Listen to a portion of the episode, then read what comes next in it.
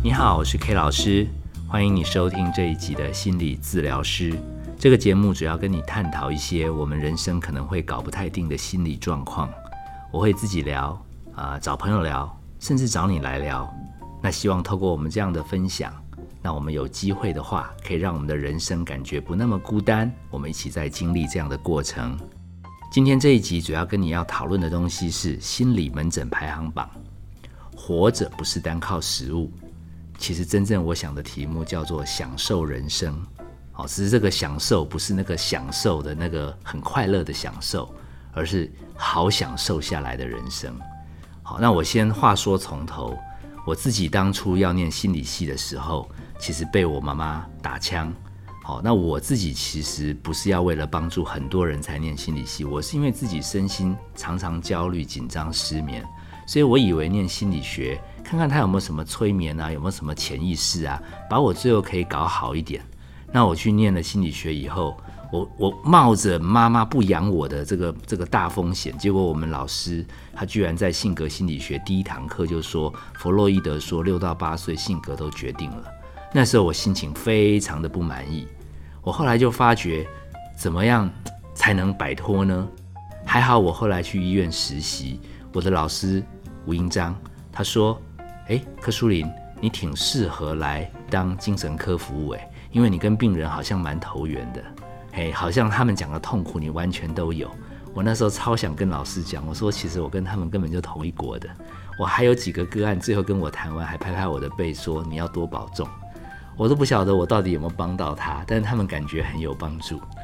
好，那我们话讲回来啊。”我们我们我们那个时候毕业，根本不奢求有人会来花钱门诊，因为我们班那时候就放话说，民国七八十年心情不好都到庙会啊、法会啊、教会啊，怎么能有有人肯花钱找找人跟他聊天？好，所以我那时候心里也早就有这样的心理准备。那我也不知道心理心理学在这几年，不知道为什么，好像越都会的地方，大家就有越多越多的烦恼，然后可能亲朋好友信不过。还真的花钱来找我们，我们这几年还编了一个精神科的心理门诊排行，其中有一个我不太能理解的东西，嘿，他居然曾经一度高居第二名，嘿，他就是他要瘦下来，所以我今天为什么说活着不是单靠食物？我想跟你谈谈这个好享受的人生，因为我一直发觉你们都忽略一个核心的东西，重点真的不在体重胖或瘦。重点在于你不够喜欢自己。其实刚刚我讲的那个过程，妈妈否定我要念心理学，其实我也是因为怀疑我自己不够好，结果又被大人这样一讲以后，我心里就有很多很多郁闷的地方。我念了心理学才发觉，它这个专有名词叫 self image，叫自我意向，意思就是呢，你在长大的过程中，你对自己的了解可能是有限的。因为主要你周围的亲朋好友怎么说你，他们喜不喜欢你，他们肯不肯定你，可能决定了你自己喜不喜欢自己。所以这个 self image 有的时候不是那么的客观。那这跟胖瘦有什么关系呢？这跟我选填志愿有什么关系呢？我后来发觉，如果你的 self image 自我意向不是那么的好的人，其实还不少，他们很不小心就会掉到。减重的漩涡，我在精神科刚开始接到的个案，其实还蛮诱人的，因为他们其实是某大名模公司，然后他们本来也不是来挂精神科，他们去挂营养科、新陈代谢科、内科，他们就是要找出方法让他们的学员可以瘦下来。那搞到后来，有些人根本就很瘦，可是他还是老觉得自己不够瘦，结果被转介来精神科。那他告诉我那个。受训的场景还蛮令我遐想的。他说他们都穿得非常的少，而且从地板、天花板、四面墙壁都是镜子，然后一堆美女就在那边走走路。那我听着听着都忘记他在讲什么时候。他说，但是里面有一个叫教练，他超机车，一直不停的狂嫌他们什么小腹啊、腿啊、手臂啊。那我自己在旁边看，我是觉得他们都已经超级瘦了，而且每个都很高。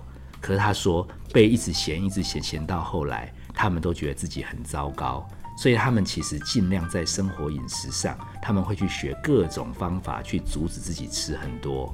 但他们最严重的是夜深人静的时候，有的时候可能心情太低落了，他想吃个一口解解愁，结果一不小心整盘生食，狼吞虎咽，也不加热就全吃下去了。然后最可怕的是，他们吃完因为受不了自己会变胖，其实吃一盘，我个人也觉得不会多胖。他们不行，他们就全力要把它吐出来，吐不出来，他们抠啊，用药物啊。搞到后来，我们每一个看起来他精神状态、身体健康，甚至甲状腺都出现问题。好，那我自己常常在这样的一个心理门诊排行榜当中领悟到，我今天就特别想跟你聊聊我最近遇到的一些案例。我发觉我们的案例哈，现在很麻烦的是，他们好像已经开始很在意自己到底要怎么吃，然后要吃什么。因为我自己有写书，我自己写的是亲子类的。那我到书店看，以前我认为应该都是国文啊、历史啊这种哲学啊，那现在亲子类的倒是占了好几个柜。我想说，毕竟孩子生的少嘛，每个爸爸妈妈当成宝。可是我发觉，哎，怎么在亲子类的隔壁柜不是文史类的，那全部都是营养类的？我就发觉，这社会基本上就是要把很多人搞成对自己不喜欢、对自己不满意。好，但这个东西我也不能说什么，因为毕竟这关系到很多人的生计。那我只能跟你讲说，我自己遇到一个活生生的案例，他基本上他就是一个，因为他的工作需要不定时，然后他的作息需要轮班，那他因为怕自己睡得不是很好，所以他就到医院来找我们拿药。那他又听说什么吃药不能空空空腹吃，所以他就他就一直叫一堆有的没有的食物。那现在最麻烦的是，以前叫不到就算了，现在又有这个 Uber Eat 跟熊猫，让他就算连下雨天。他明明就可以忍住一顿，他后来担心非要吃不可。他后来发觉还成为他们 VIP 的会员，然后食物很快就到手。有几次他还跟我讲，那个食物送太久还没到，他居然已经睡着了。我说然后呢？他还跟我回想说没有啊，他睡到半夜醒来说糟糕还没吃药，不行，吃药前要把食物吃完，所以他就把那一堆食物根本就已经睡着了，只是惊醒，然后又吃食物再配药。我说你这有没有本末倒置？我看他也是一脸无奈。然后他最妙的是，因为生活的时候工作又要精神很好，所以他又明明药物药性还没退，他又要灌蛮牛，又要灌咖啡。我后来发觉他简直变成一个为了完成睡觉，为了完成有精神，然后一直在搞自己的大脑。这个东西我如果追究下去，肯定这个这个这个男生他一定对自己小时候不满意。所以他好像没有办法表现得很符合社会期待的话，他可能就觉得自己是糟糕的。另外还有一个跟大家介绍，其实有一个症状叫雅思，我不晓得大家有没有听过，他有一点点接近快要自闭，哦，自闭好像再严重一点，他可能不太能跟你互动，但雅思他是可以跟人互动。好，那我上次遇到一个公司有一个同仁，他来他来跟我聊天，他问说到底怎么样可以鉴定自己有没有得雅思？我跟他解释了半天，他很执着，一直问我。我后来隐约感觉他他好像也有雅思，我最后就跟他乱开玩笑。好，雅思最妙的地方就是有的时候你跟他开玩笑，他也听不出来。你听听看这个玩笑，如果你也当真，那你可能也有雅思。他问我怎么鉴定，我就跟他讲，去看旁边同事那个眼睛啊。谁的黑眼珠？如果黑眼珠占比很小，白眼球比例很大，他就是雅思。哎，结果他他没有听懂这是笑话，因为我的笑话是说这叫白目嘛。那白目的人，我们就说他人际关系不好啊，不太会做人。我们可以说他这个好像呃这个社交有问题，我们叫做雅思。他居然一个同事一个同事去看，还看到回来跟我讲说他发觉哪一个同事好像有那个雅思。我最后就跟他讲，就是你雅思啦。哎，他还不知道我的重点在哪里，所以刚刚那个测量不真哦，你不要当真。好，基本上我最近遇到一个个案，她其实是一个女生。那因为雅思的个案男生居多，女生比较少，所以我其实是蛮关心她的。那她刚好女生嘛，她在意那个人际关系，所以她很习惯跟她的呃同事啊、长官，她想要拉近关系。可她每次解读人家的表情啊，人家话语的意思都猜错边。所以他常常不是很受喜欢，那因为这样子，他其实常常心情不好。那我后来跟他聊一聊，我发觉他好像有这样的特质。我还介绍他看一本书，其实，其实我先偷偷跟你讲，这书我自己也没有认真看过。书名叫《我与世界格格不入》。哎，这个作者在我爸爸的出版社尔雅出过一个书，好像卖的普普，但是我与世界格格不入，描述雅思的这个特质人的人生，好像卖的不错。啊，我自己没有没有没有看完，对不对？可是那个那个女生看了以后，她跟我讲，她如获至宝。她说她终于知道她人生为什么卡关。我后来发觉，这个女生只要靠透过读书来吸收观念，嘿，都比她实际上要去做人交朋友容易成功。后来她慢慢放弃这个交朋友的重点，她就想把自己人生过得更好。结果她看了下一本书，刚好也是跟减重有关，叫《生酮饮食》。诶，他这个你不要小看雅思，人家执行人际不太行，但是他执行逻辑的任务，他可是一板一眼。诶，妙的是，他真的在一年之内，别人受不了的这饮食习惯，他完全不落高。最后，他的同事本来不想跟他讲话的，看到他身材越来越好，还来跟他做朋友。他还跟我讲说，搞什么？好，原来是把自己状况变好，别人就会比较喜欢。我心里想，还好他没有把这个话跟他朋友讲，不然朋友又要跑掉了。那他最近还在看一本书，叫做《不只是忧郁》。他还告诉我说，他以前就是因为搞不懂自己的人格特质，对自己不够喜欢，然后他搞到自己都有忧郁。他现在才知道，说也许很多东西都不能那么坚持。好，我发觉其实他看书似乎对雅思的人比交朋友、听课，他更容易吸收，而更更容易优秀。好，那其实我今天要提供给你的一整套观念，好，其实我是听一个香港中文大学教授，他是一个非常非常厉害的心理学老师，他的英文叫 Doctor Freedom，自由先生。他来台大讲学的时候，我做地陪，经过经过中正纪念堂，现在叫自由广场。嘿，他还说为什么你们需要定这个广场来纪念我？我还在呀。我一时间还听不出他的重点在哪里。原来他是在开他的冷笑话，因为他叫 Freedom。那重点是他很浅显的方式，就让我们在陪伴胖瘦人生、享受人生搞不定的时候，有了一个很清楚的架构。你可以把胖跟瘦分成四类，一类是叫做先天胖，后天生活习惯也容易发胖。这一类先天胖加后天胖，我们叫做超级胖。好，这一类你先记起来哦。如果你是这一类，其实你相对可能也豁出去了。好，欧美人士蛮多，他先天体质就胖，后来吃东西他也不节制。有的时候你搭国际线，当然现在因为疫情不容易搭，哎，你怀念一下那时候，有的时候旁边坐一个大胖子，人家就是属于先天胖加后天胖的超级胖，他们也豁出去了。你说他自暴自弃也好，其他有的人还蛮想得开。另外有一个麻烦的事，叫做先天瘦，后天胖。如果你六岁，好，你家教甚严，好，结果让你先天就瘦，然后十六岁就算青春期荷尔蒙有变化，你也没有多胖，你这就叫做先天瘦。嘿，所以基本上这个状态，你可以考虑去做减重的代言。嘿，为什么呢？因为你只要用对方法，其实通常你就可以回复到你先天瘦下来的这个本钱。而且不太容易复胖，因为你稍微调整一下，你先天的优势就可以发挥。好，这类人其实蛮容蛮容易让人感觉到励志的。现在的麻烦来了，还有另外两类，有一类叫做先天胖，也就是你六岁跟十六岁的照片，不知道为什么比你现在还要胖。哎，这下麻烦了。你后天呢，奋力的想要用各种坊间的方法让自己瘦。结果你的组合类型叫做先天胖加后天瘦，这个这个很容易让你减下来又胖回来，减下来又胖回来，不停的复胖。那毕竟你是人类，你心里会有挫折，你最后就会自暴自弃，就放弃了。所以我们其实还蛮喜欢这一类的类型，叫做先天胖加后天瘦，因为这一类通常最后会变成我们的客户。其实这个心理治疗的重点是在于他不够喜欢自己。还记不记得我刚刚一开始讲的那个 self image 自我意向？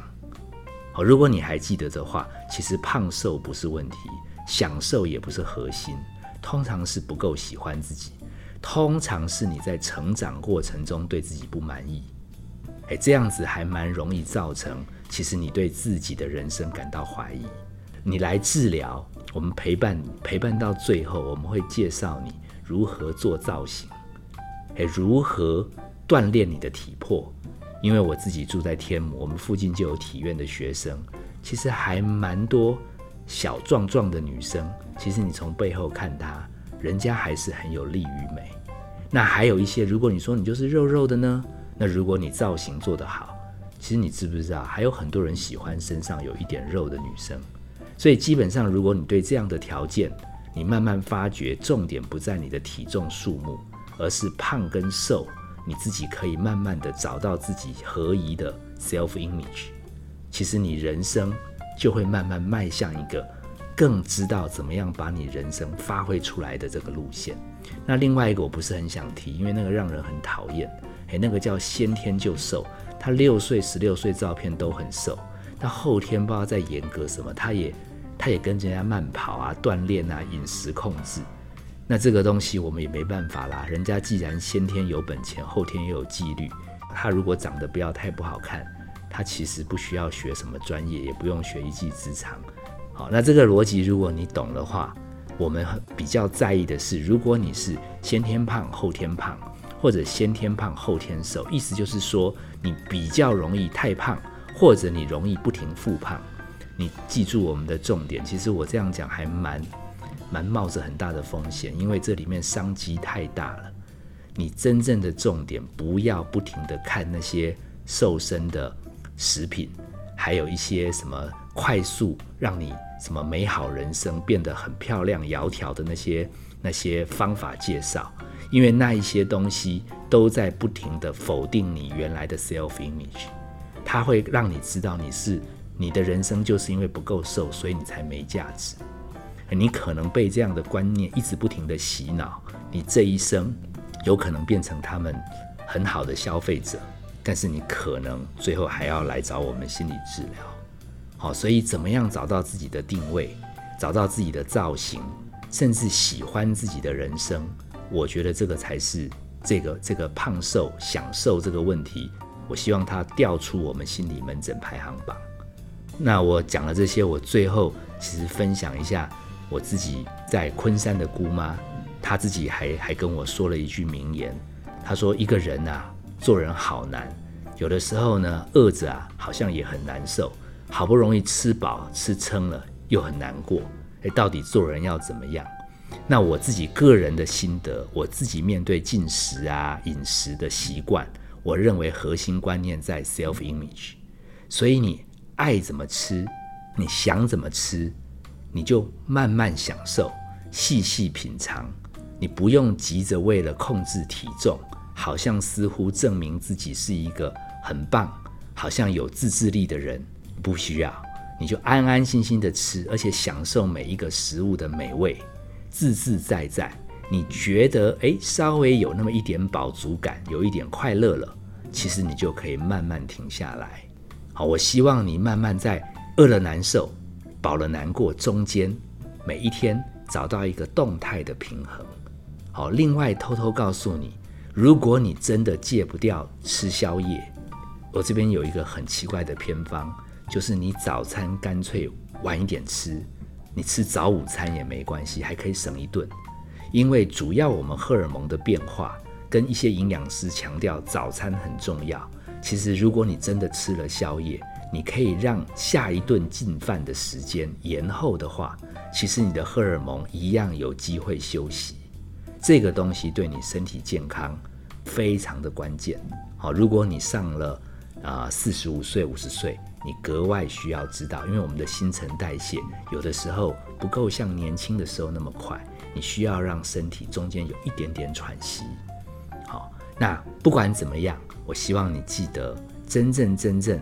最棒的事情是你找到属于你自己的 style，慢慢喜欢自己的人生。好，如果你真的还是坚持相信社会卖给你的观念，那不小心你可能最后只好跑来医院找我们聊天了。好，谢谢你今天收听我们的心理治疗师节目。好，如果你喜欢的话，欢迎你可以继续聆听分享。本节目是由金星文创制作。相关的节目内容，你可以在各大的 Podcast 上收听。好，如果你喜欢的话，希望你持续的收听节目。我们下次见。